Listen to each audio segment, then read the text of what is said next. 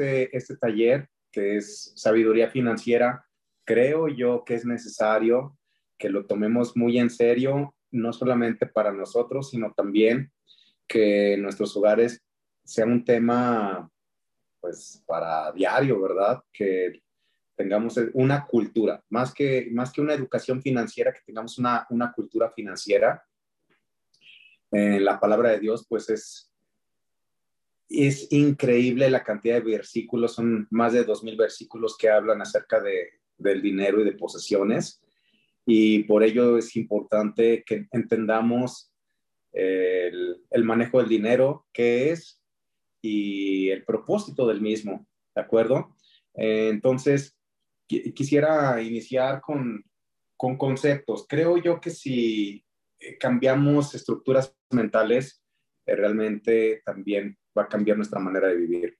Y es que eh, de chicos a lo mejor crecimos en un lugar donde teníamos cierta información y para el ser humano de lo más difícil que existe es desaprender desaprender esos viejos y añejos conceptos que, que nos limitan. Eh, entonces, ¿qué les parece si, si iniciamos? Eh, primeramente, si no cambiamos nuestra manera de pensar, si no hay un cambio en, nuestras, en nuestros pensamientos, pues difícilmente también vamos a, a tener este, un, un, reflejo en todo ello. Una de las cosas que, que, a mí me encanta que aprendí en la palabra es que primeramente, pues no trabajamos. Eh, a lo mejor ya lo habían escuchado anteriormente, pero no fuimos diseñados para trabajar. La palabra trabajo es de un, de un vocablo eh, latín, tripaliare, que significa tortura o tormento. Entonces, tú fuiste diseñado para producir. Y en ese diseño eh, te invita a caminar de una manera muy diferente. ¿Por qué? Porque cuando te descubres que fuiste diseñado para producir, entonces te empuja a descubrir propósito cada uno de ustedes tiene habilidades y talentos. Sin embargo, desde pequeños ha llegado dinero a nuestras manos, ya sea en pequeñas cantidades o mayores cantidades, pero tiene que ver el manejo del dinero, a esto es lo que se le llama la palabra mayordomía, cómo, cómo manejamos los recursos. Y esto me hace recordar una de las parábolas que casi no se comenta como debe de ser, y es la parábola de los talentos. Porque un talento en nuestra mentalidad es una habilidad o una destreza que Dios nos ha dado.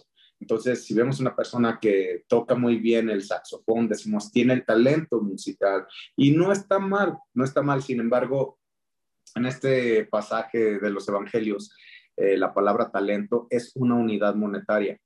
Una vez hice una, un estudio de cuánto dinero significaba a tiempo real y es, es difícil sacarlo a tiempo real como tal, pero sí en tiempo. Un talento equivale a como si tú trabajaras 16 años y medio y no gastaras nada. Entonces, esto te da un entendimiento que cuando Dios eh, da, da en abundancia.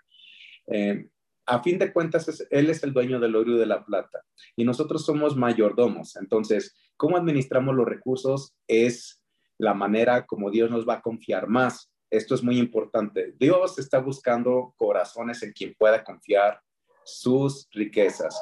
Si tú eres el dueño de una empresa, tú no le vas a confiar eh, tu empresa o la administración de la misma a una persona que gasta el dinero, sino una persona que incrementa el dinero. Y en este pasaje de estas, eh, esta enseñanza de, la repartición de los talentos, uno recibió cinco ¿Cuánto produjo? Lo doble, 10. Quiere decir que Dios va siempre a dar de acuerdo, de acuerdo a la capacidad de cada uno y al menos tenemos, tenemos al menos de lo que recibimos la capacidad de duplicarlo. Ojo con eso. Al que a otro le dio dos. ¿Y cuánto recibió? Perdón, ¿cuánto produjo? Dos, otros dos talentos. Y el que había recibido uno, ¿qué hizo con el talento? Lo guardó y no produjo nada. Pero veamos cuál es el, comportamiento de Dios. Se lo quita, se lo quita y se lo da al que produce más. Esto es, es muy sencillo porque son principios o son eh, leyes espirituales, ¿de acuerdo? Entonces, El dinero siempre va a llegar a manos de quien tenga la capacidad de producirlo. Y para ello voy a desmitificar eh, algunos, algunos aspectos acerca del dinero. Creo yo que si no tenemos los conceptos correctos, vamos a estar patinando un poco. Y si me ayudas, mi querido Luis, eh, ahí en los comentarios, voy a estar mencionando este, algunos mitos sobre el dinero y que los puedas escribir. El primero es, escuchen este mito, la seguridad de tener un trabajo es importante. Necesitas un empleo. ¿Sí? Si lo puedes anotar, Luis, ahí como punto número uno, en comentarios. La seguridad de tener un trabajo es importante. Necesitas un empleo. Bueno, ¿cuántas veces hemos escuchado esto? Lo escuchamos desde pequeños, pero eh, creo yo que en vez, en vez de conseguir un empleo, hay que producirlos. Si tú cambias esa estructura mental y, comienzas a, pensar de una manera diferente, si tú, si, si tú lo que haces es eh, produces empleos, va a ser muy, muy diferente. Entonces, la mayoría, eh, la mayoría nos inculcan a estudiar a fin de tener un buen empleo. ¿De acuerdo? Esto es muy común y es en la mayoría de la sociedad. Entonces, ¿qué es lo que sucede? Nosotros nos, nos programan para trabajar por dinero en vez de poner el dinero a trabajar. Esto marca una gran diferencia. Por esto es, este es uno de los mitos necesitas un empleo. Y la gente piensa que teniendo, teniendo un empleo es, es de lo más seguro.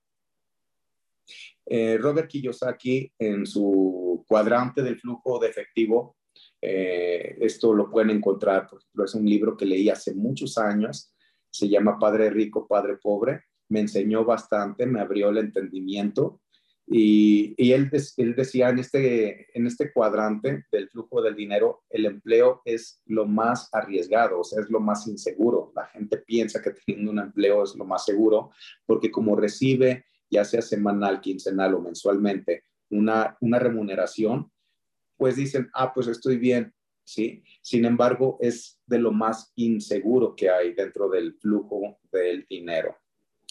Entonces, ¿qué es mejor?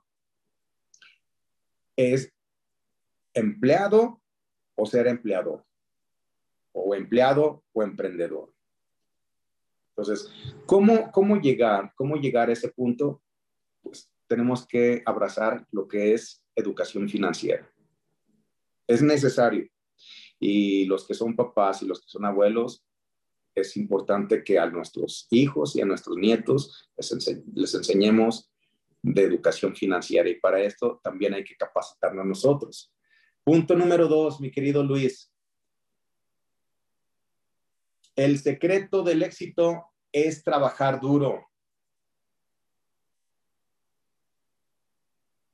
El secreto del éxito es trabajar duro. También lo hemos escuchado mucho. ¿no? tienes que trabajar duro. Bueno, yo creo que más allá de trabajar duro, hay que trabajar inteligente. Si se trabaja de una manera inteligente, se produce más. Porque si, si el resultado de tener éxito es trabajar duro, habría muchos, muchísimas personas, millones de personas que fueran exitosas, pero la realidad es que no es así. Entonces, no es realmente ese fin, porque el secreto del éxito no es trabajar duro, sino es trabajar de una manera inteligente. Así vas a descubrir que el dinero trabaja para ti y no tú trabajar para el dinero. La gente trabaja por dinero, la mayoría de la gente. Nos lo enseñan desde pequeños. Pero es que el dinero trabaje para uno. ¿De acuerdo? Punto número tres, otro, otro mito. Toda deuda es mala toda deuda es mala. Bueno, hay que diferenciar, hay dos tipos de deuda. No sé si han escuchado esto. Hay deuda buena y deuda mala. Y es que ah, la deuda mala te hace más pobre. Es el tipo de préstamos usados para comprar pasivos. Ahora, voy a explicar esto. ¿Qué es un pasivo? Un pasivo es aquello que saca dinero de tu bolsa. Voy a explicar de manera muy sencilla. Es aquello que saca dinero de tu bolsa. ¿Qué es un activo? Aquello que mete dinero a tu bolsa. ¿De acuerdo? Entonces, cuando la gente adquiere créditos, por ejemplo, en tiendas departamentales, para sacar productos que no van a meter dinero a tu bolsa, al menos que lo revendas, son pasivos.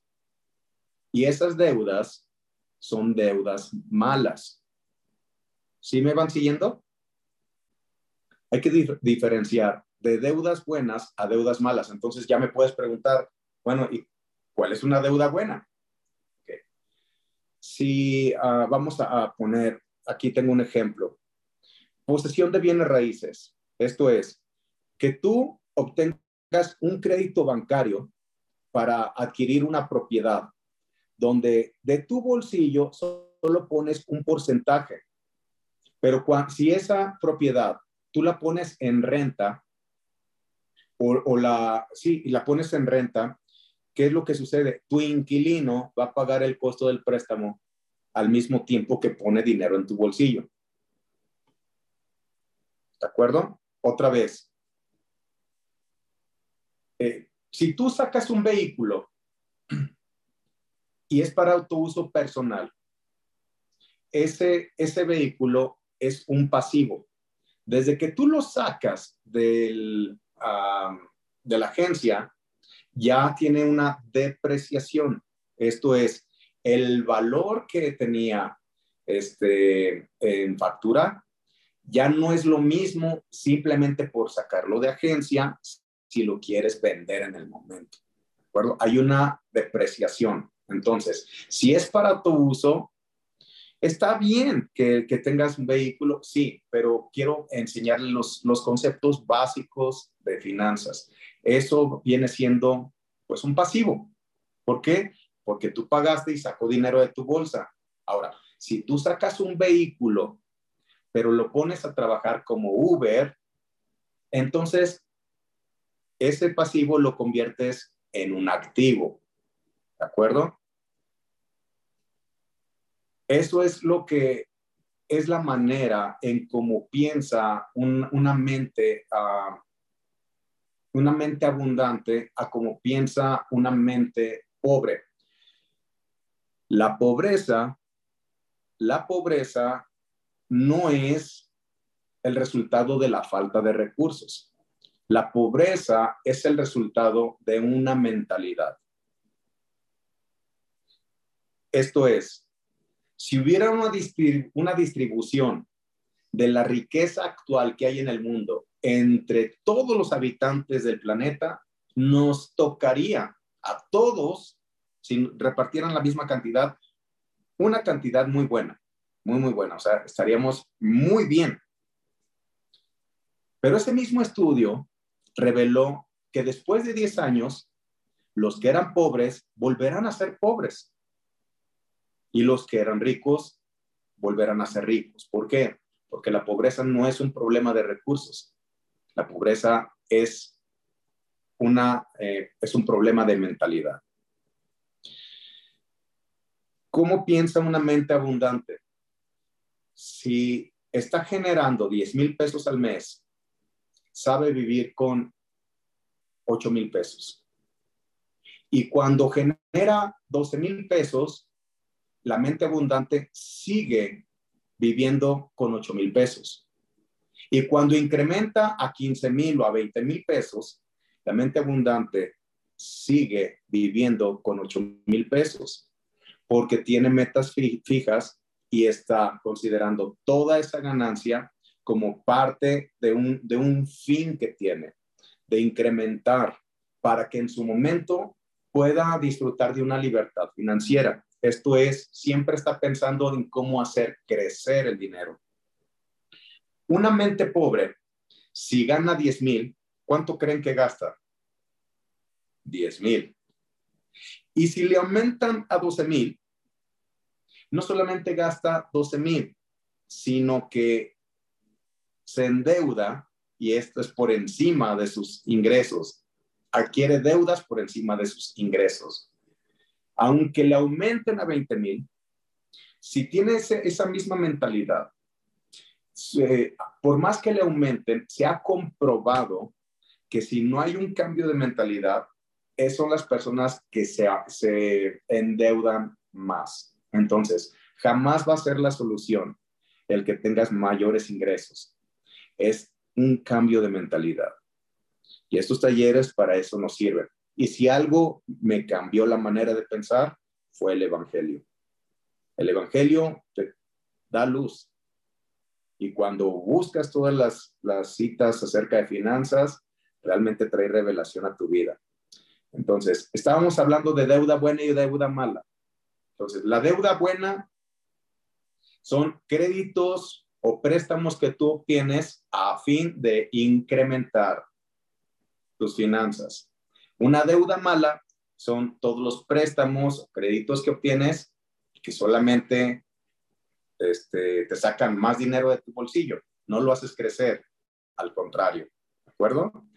Entonces, sí hay que diferenciar entre deudas buenas y deudas malas. Recuerden, activos meten dinero a tu bolsillo, pasivos sacan dinero de tu bolsillo. Puedes tener actividades ah, financieras en las cuales, aunque no, esté, no están consideradas como un activo, pero son actividades financieras que están metiendo dinero a tu bolsillo. Sí, por ejemplo, si tú creas una app y cada que descarguen esa app, a ti te dan un, porcentaje, entonces eso es muy bueno y, y, comienzas a hacer algo que se llama diversificar. La diversificación es, es una de las maneras de también eh, incrementar. Esto lo vemos en la vida de Salomón. Salomón diversificó en 12 negocios y esos 12 negocios le trajo riquezas inmensas. ¿sí? Em, por ejemplo, ahorita con, con, el libro. El libro, eh, yo ya no le estoy dedicando tiempo a escribir el libro porque ya se escribió. Ahora, el libro ahorita ya está en Amazon. Entonces, eh, está en otra librería que se llama Gonville y donde me inviten también este, lo estoy promocionando. Entonces, que se convierte, es, es, un, es un, una actividad financiera ya pasiva, porque ya no tengo que este, seguir escribiendo el libro porque ya está escrito, pero me está generando activos. ¿De acuerdo? Cada compra ya me genera activos. ¿Hasta ahí vamos bien? Eh, vamos a ver el punto cuatro de este, mitos. El gobierno se encargará de ti cuando te retires. dependiendo, ¿verdad? Pero si, por ejemplo, la gente que ya no entró en, hablando del seguro social, este, los que estamos todavía en modalidad 40, ah, estamos en oportunidad de asesorarnos y saber que nos podemos retirar, pero hay, hay, que, hay que completar las semanas y hay que hacer las aportaciones correspondientes para que en una edad ya se pueda recibir una, pues una, una cantidad muy, muy, muy buena, ¿de acuerdo? Eh, pero no es el caso de todos. Entonces, ¿qué es lo que sucede? Pensamos que el gobierno se va a encargar de nosotros, porque así sucedió en años anteriores, fue un gobierno muy paternalista, pero ya las cosas han cambiado. Entonces, dejar mi futuro en manos de gobierno es uno de los peores errores que comete la gente. Que tú puedas eh, estar previendo eh, para el futuro. Y, esto es muy, muy importante. ¿Qué es lo, que tenemos hoy? Como no hay cultura financiera, personas que son olvidadas, ya no tienen la capacidad de seguir produciendo por edad, cesantía, por X o Y, pero es, es, es momento de tomar eh, consideración hacia el futuro. Punto número cinco. El dinero no es tan importante lo que dice la gente, ¿no? Bueno, si bien el dinero no lo es todo, pero es muy importante el dinero, porque las finanzas sanas también proporcionan e-, equilibrio y tranquilidad. Trae salud a tu vida. Eh, sabes que las preocupaciones, eh, la mayoría de ellas tienen trasfondos financieros, entonces eso es terrible. El, finanzas sanas te permite tener esa tranquilidad y para ello se requiere una buena mayordomía. Mm, punto número A. Punto número 6. ¿Sí? Es el 6. El dinero es la raíz de todo mal. Bueno, pues, confundimos una cita bíblica que no es como dice. No dice que el dinero es la raíz de todo mal. Primera de Timoteo 6:10 dice, porque la raíz de todos los males es el amor al dinero. El dinero en sí no es bueno ni es malo. El dinero, a fin de cuentas, es una herramienta. El dinero no te domina a ti, a menos que tú se lo permitas. Pero cuando tú pones por encima de todo lo demás al dinero, entonces haces del dinero tu Dios. Esa es la raíz de todos los males. Servir al Dios dinero. Entonces, ¿quiénes van a atacar? Siempre quienes van a atacar a quienes tienen dinero, pues las personas que no tienen dinero y, o que no se, no se creen aptos para generar dinero. Pues siempre va a haber un ataque va a haber un ataque este, cuando te vean prosperar. ¿sí? Punto número siete. Ah, antes de pasar a ese punto, les quiero hacer una pregunta. ¿Tú cómo ves al dinero? ¿El dinero es malvado o es una herramienta? Bueno, la, perspectiva que tengas del dinero va a determinar el uso que hagas del mismo. Punto número siete.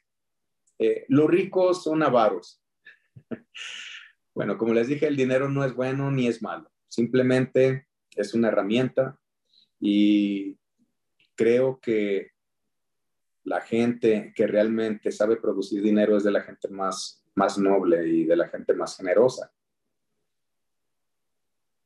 Y por el contrario, a veces, a veces, todo es un principio. Este es, un principio muy, muy interesante. Uno de los hombres más ricos del, del mundo le, preguntaron, bueno, este, ¿cómo, cómo hacer riquezas? Y, él explicaba diversos puntos y desmitificaba algunas de las cuestiones como las que estoy mencionando acerca del dinero, pero también él decía algo muy importante, dice, es que siempre me preguntan cómo hago dinero, pero dicen, no, no me han dicho también qué hago con, con mi dinero. Dice, yo eh, eh, soy muy generoso, o sea, doy dinero para, para ayudar a muchas causas este, y, esa generosidad es la que también propicia a que yo reciba más dinero, así lo contestó. Entonces le, dijeron, ah, pues eres una persona, entonces, ¿cómo le llaman? Filántropo o algo así. Él dijo, no, es que estoy, estoy, estoy respetando un principio bíblico, porque entre, entre más doy, pues más recibo. Entonces, esto es algo bien interesante que les quiero comunicar. hay un secreto, hay un secreto en el dinero que por algo eh, aparece en tantos episodios en la Biblia, desde Génesis hasta Apocalipsis. Y el dinero, eh, eh, esos secretos del dinero se refiere también al propósito. Seguramente algunos de ustedes, o, la mayoría, espero que así sea, tiene la, facilidad de, crear riquezas, de propiciar riquezas. Sin embargo, también el propósito, ¿para qué es? ¿Para qué es? Esto nos lleva a, una reflexión. ¿De acuerdo? Cuando dice la palabra que el dinero de los injustos pasará a manos de los, de los justos, entonces está hablando de una transferencia de riqueza.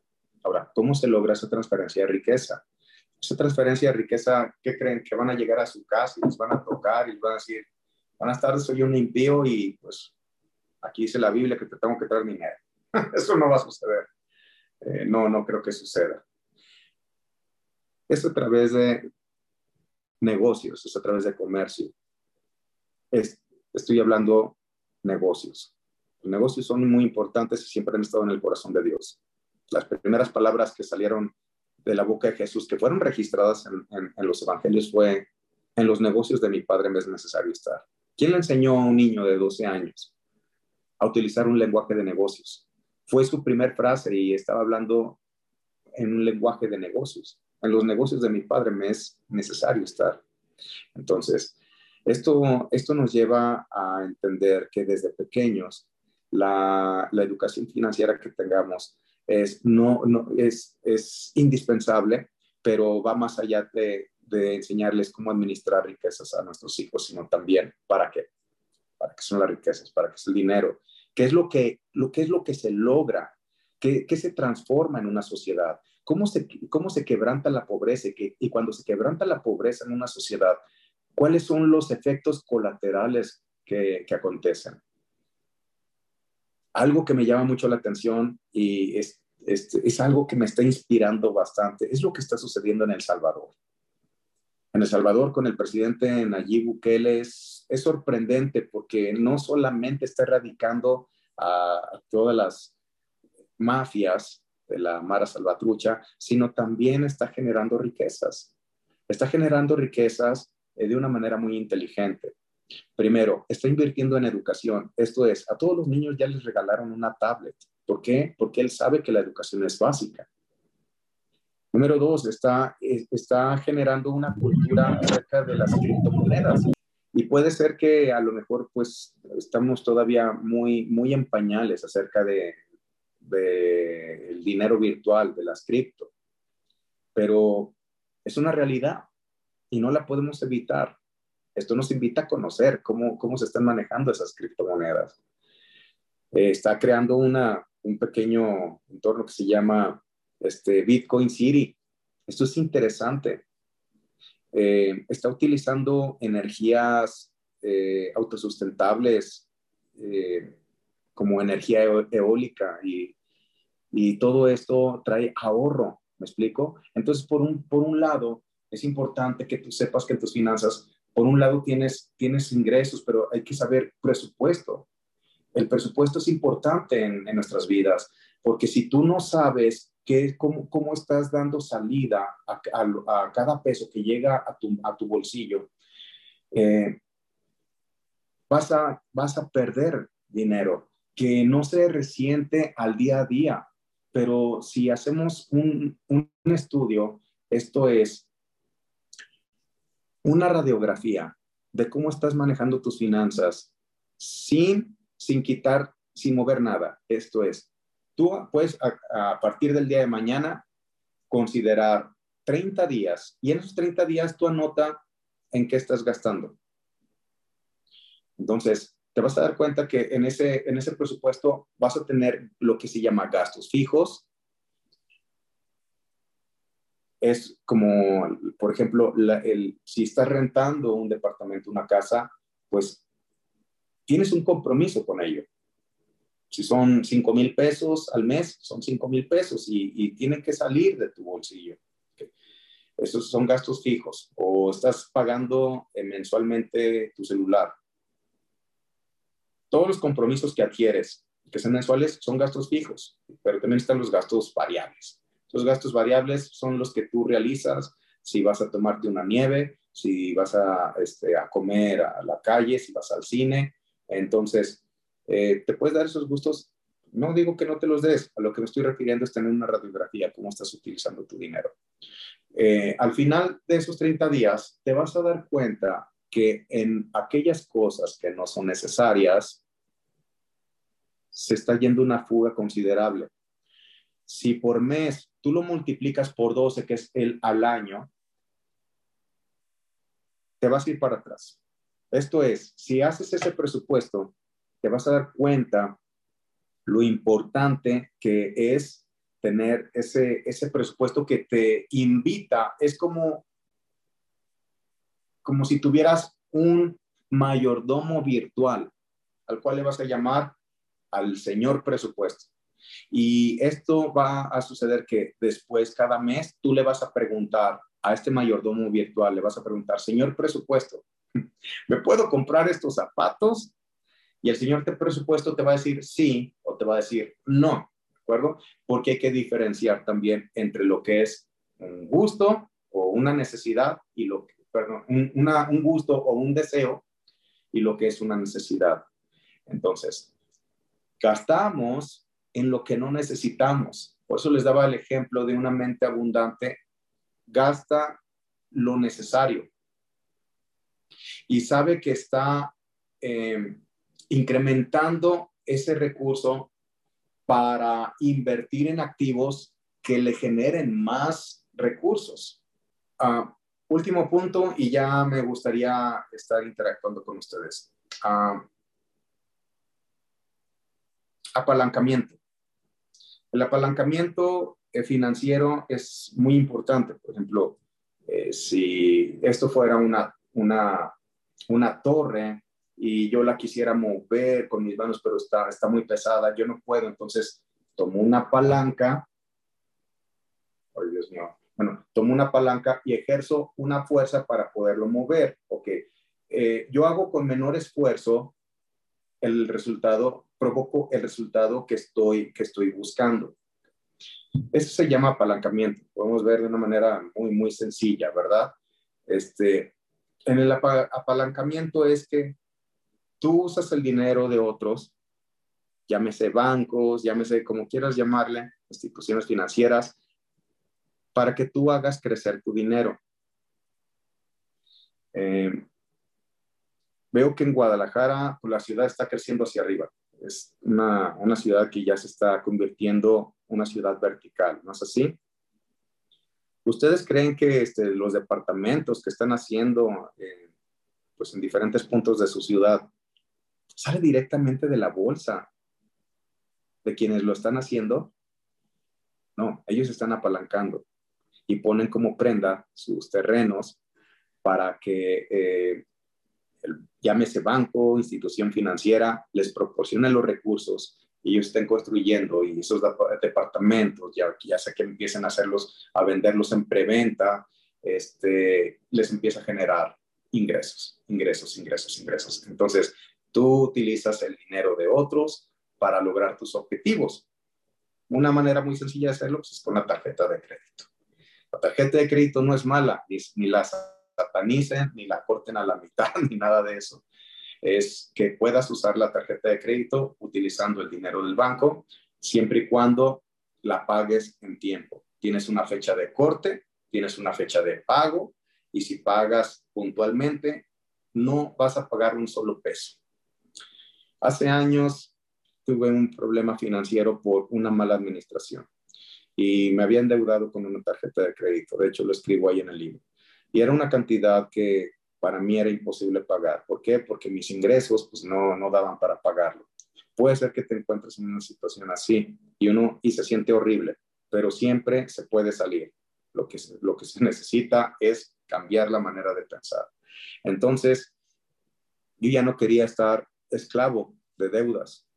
Eh, gracias a Dios salimos de eso cuando pusimos en primer lugar a Dios.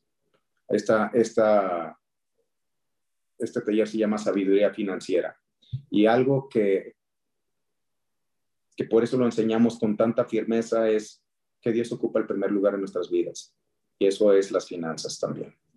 Lo primero, lo primero, lo primero.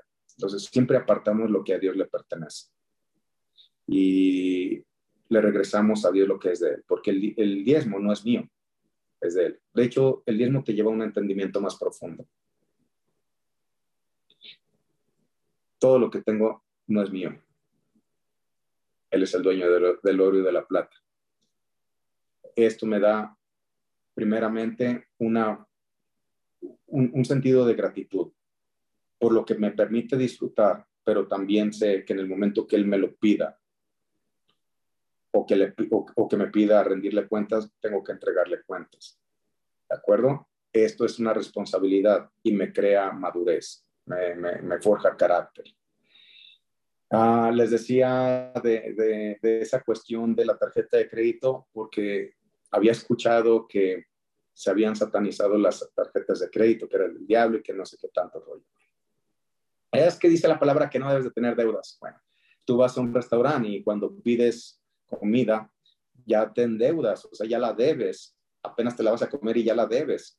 Entonces, creo que hay conceptos que se han, se han malinterpretado y se han satanizado, pero al día de hoy tenemos años manejando tarjeta de crédito sin pagar un solo peso de intereses por llevar una buena administración, así de sencillo. Entonces, ¿nos apalancamos con tarjeta de crédito? Sí, pero jamás eh, me, comprometo con algo que sé que no puedo cubrir.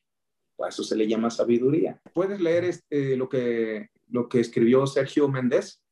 Se me hace muy interesante. Sergio puso, Bukele está creando una ciudad alrededor del Bitcoin, generando la minería de este usando la energía del volcán.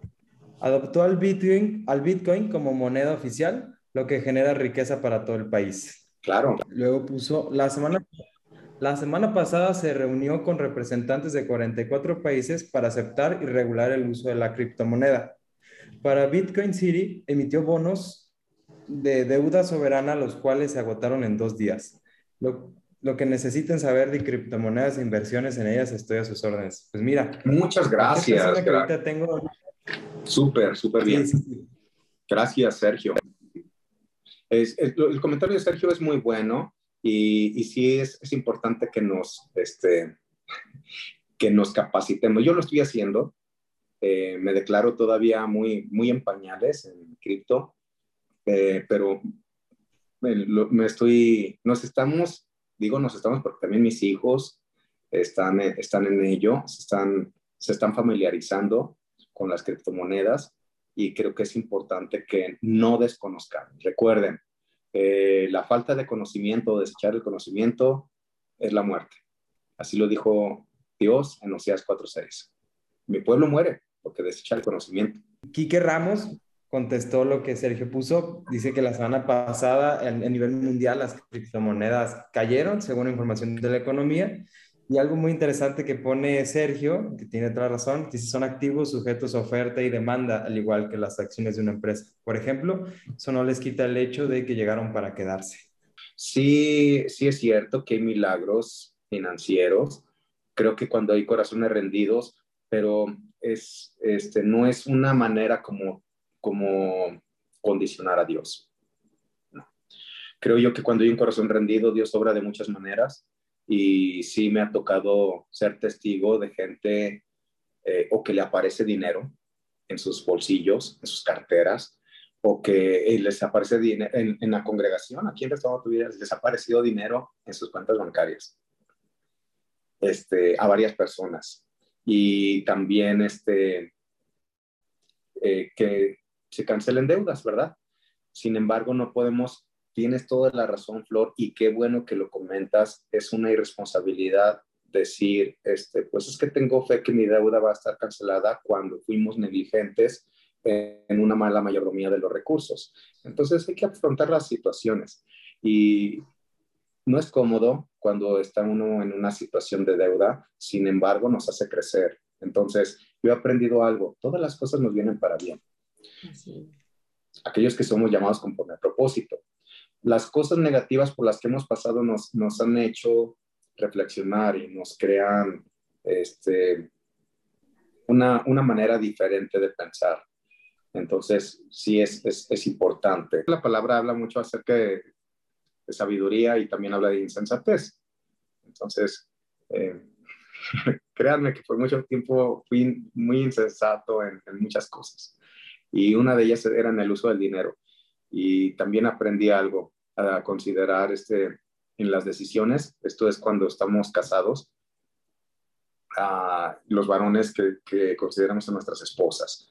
Eh, por eso Dios nos, nos, las dio como, como ayuda idónea. Y la palabra ayuda idónea significa administradora. Y Ale que está ahí este, echando porras, sí. este, cuando, cuando tomé la decisión de, de honrar el diseño de Dios en el matrimonio y tomar decisiones en conjunto, nos ha librado de muchas, muchas malas decisiones que antes sí cometía por no, por no considerarla. La sencillez del corazón es lo que nos permite tener la apertura para abrazar la sabiduría. Entonces, eh, lo que está mencionando Carmen es, es muy bueno, se me figura algo que de lo que mencionó Moni, ya están sintiendo como un empuje a un escalafón más alto. Recuerden que eso es prosperar. Prosperar es ir en un escalafón cada vez más alto. ¿De acuerdo? Este, antes yo me cerraba mucho, por ejemplo, a, lecturas que no fueran libros como, pues primeramente la Biblia, que es indispensable, por supuesto que sí, pero me cerraba a leer otro tipo de libros que no fueran cristianos, por paradigmas que tenía religiosos. Mm. Ya no.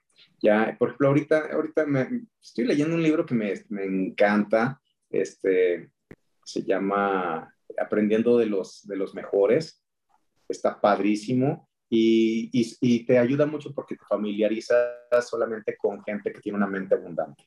Entonces, eh, las mejores inversiones que pueda tener uno es en su crecimiento personal, en su, eh, en, su crecimiento espiritual, lógicamente, eh, también en su, en su físico, cómo estamos administrando nuestro cuerpo, la alimentación, el ejercicio, es parte de, ¿sale? Se está hablando de, de, un, de un, futuro y de un ahorro. fue un caso muy específico el de José, porque él había tenido una revelación de, que, de lo que iba a venir. Entonces aprovechó los tiempos de abundancia, esto es muy importante. Y, qué bueno que lo mencionas, Moni, porque este año es un, es un tiempo, es un tiempo noble. Eh, creo yo, creo yo que el próximo año entra, entra una recesión económica. Mm, por, por, algunos factores. Siempre que hay, que hay guerra, tiene un efecto colateral y este efecto colateral lógicamente desencadena en, una, eh, eh, en el área económica. Es la manera también de controlar algunos, algunas naciones. Vean lo que está haciendo China. China sigue este, confinado. ¿ustedes creen que los chinos ahorita le sigan teniendo miedo al coronavirus?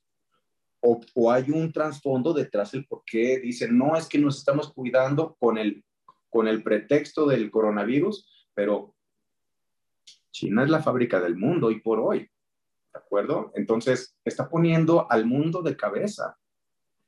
hay, productos que están tardando muchísimo. Es más, váyanse a las agencias de carros, les va a sorprender, no hay. O sea, cuando hablo de no hay es porque antes veías una gama de 30 vehículos nuevos a los que tenían allá este, guardados en el garage, pero ahora a veces ves tres carros, cinco carros, los no hay contenedores, porque, porque los chinos no están sacando producto, saben quiénes son y se están aprovechando de ello. explico? Es una manera muy egoísta, de hecho es antibíblico. Lo que Dios le enseñó a José fue ahorra eh, algo, algo, bueno, no sé si me di a entender para dar oportunidad, si no nos vamos a ir por otro lado, pero es muy bueno lo que estás mencionando, es ser precavido y ahorrar para los tiempos de, recesión. Entonces, esto nos invita realmente a ser buenos mayordomos. Siempre contar, eh, lo, mencionaba hace ratito, hay quien, quien participó, que me gustó lo que les están enseñando en Fe y Gracia. Ah, sí, que, tuvieras un colchón como si tuvieras este, tres meses. Eso es muy bueno, muy, muy bueno, ¿de acuerdo? Sí. Eh, ya yo sé que, pues, por ejemplo, hay, hay gente, por lo que veo, Sergio, que sabe, sabe de, de, finanzas este, en cripto. Bueno, las mentes que ya se manejan en otros rubros no ven el ahorro como algo, este, ya ven, ¿cómo les explico? El, no tienen dinero ahorrado, todo el dinero lo tienen trabajando, trabajando, trabajando, porque está produciendo y produciendo. Pero las, las, mentes abundantes saben que en los tiempos de crisis son los tiempos más este, efectivos para, para hacer crecer el dinero. Porque, muy sencillo, la gente cuando no tiene liquidez, entonces pone a la venta casas, terrenos, cosas que los pone a precios más baratos, porque no hay muchos ofertantes. Y es que cuando Dios le habló al pueblo eh, judío, él hablaba, pero respecto a su propia gente, porque lo que estaban haciendo es lo que llamamos como geotismo, es hacer préstamos con intereses muy altos y Dios les dijo que no estaba bien que lo hicieran con su hermano. Esto es con su mismo pueblo. ¿Me explico? Eh, es, eh, esto es, este, pero no, pero ahora, les quiero romper ese esquema. Quiero romper ese esquema. ¿Por qué? Porque ¿qué es, qué es lo que hace un banco? Pregúntense, ¿qué es lo que hace un banco? ¿Qué te vende el banco? El banco te vende dinero. ¿De acuerdo? Si lo vemos así, obviamente el banco te vende dinero. Entonces, eh, tú sacas, tú sacas un, crédito y tú le tienes que estar pagando al banco. No, no le vas a regresar solamente lo que te dio, sino un, rendimiento o intereses de ello. Entonces, nomás sé muy, sé muy sabio, pide dirección a Dios. Yo no puedo, yo no, no, me, no me atrevo a decirte no lo hagas, no lo hagas, pero sí sé muy sabio en hacerlo. Este, y también con, con, con porcentajes que sean este, justos. No sé si me explico. Este, creo que hay un abuso de gente que sabe que como ve a la gente este, en un estado de desesperación, la gente en un estado de desesperación comete muchas tonterías, muchas brutalidades. Entonces pone por prenda la misma casa, pone por prenda cosas que ponen en riesgo el patrimonio de la familia. Y ahí es donde se me hace un abuso, eh, donde hay que ser muy mesurados para, para, para hacerlo. Mm, ahí yo conozco una persona, es una señora ya entrada en años, ya ella, su, su, su, físico ya no da para estar produciendo directamente, pero ella es como lo hace y, creo que lo hace de una manera pues muy, muy justa y muy digna y, y, es como ella se sostiene. ¿Me explico? Entonces, estoy desmitificando muchas cosas. Sé que algunos, algunos de los que me están escuchando pues les puede caer de peso lo que les estoy diciendo, simplemente es romper con ciertos esquemas que nos habían enseñado de manera muy legalista, muy religiosa. Consejo financiero, prestar dinero conlleva un riesgo muy alto, sobre todo si no hay garantías que cubren al menos por, por tres el préstamo dado. Esto es muy cierto. Inviertan su dinero donde su, eh, peor eh, escenario sea recuperar el capital que han decidido arriesgar. Ese es un consejo financiero, eso es muy cierto. ¿Sí? Este, en respecto a, la usura que hay eh, en cuanto a, al préstamo así en dinero. Muchas gracias por conectarse, gracias por participar, que hicimos esto eh, así que, que fuera interactivo, la gente que escribió y la gente que está conectada, toda la gente linda de fe y gracia, les agradezco que me hayan dado la oportunidad de estar con ustedes en estos momentos, ha sido muy bueno. Aprendí con ustedes también. Me da gusto ver lo que está sucediendo en sus vidas en un entendimiento cada vez más profundo.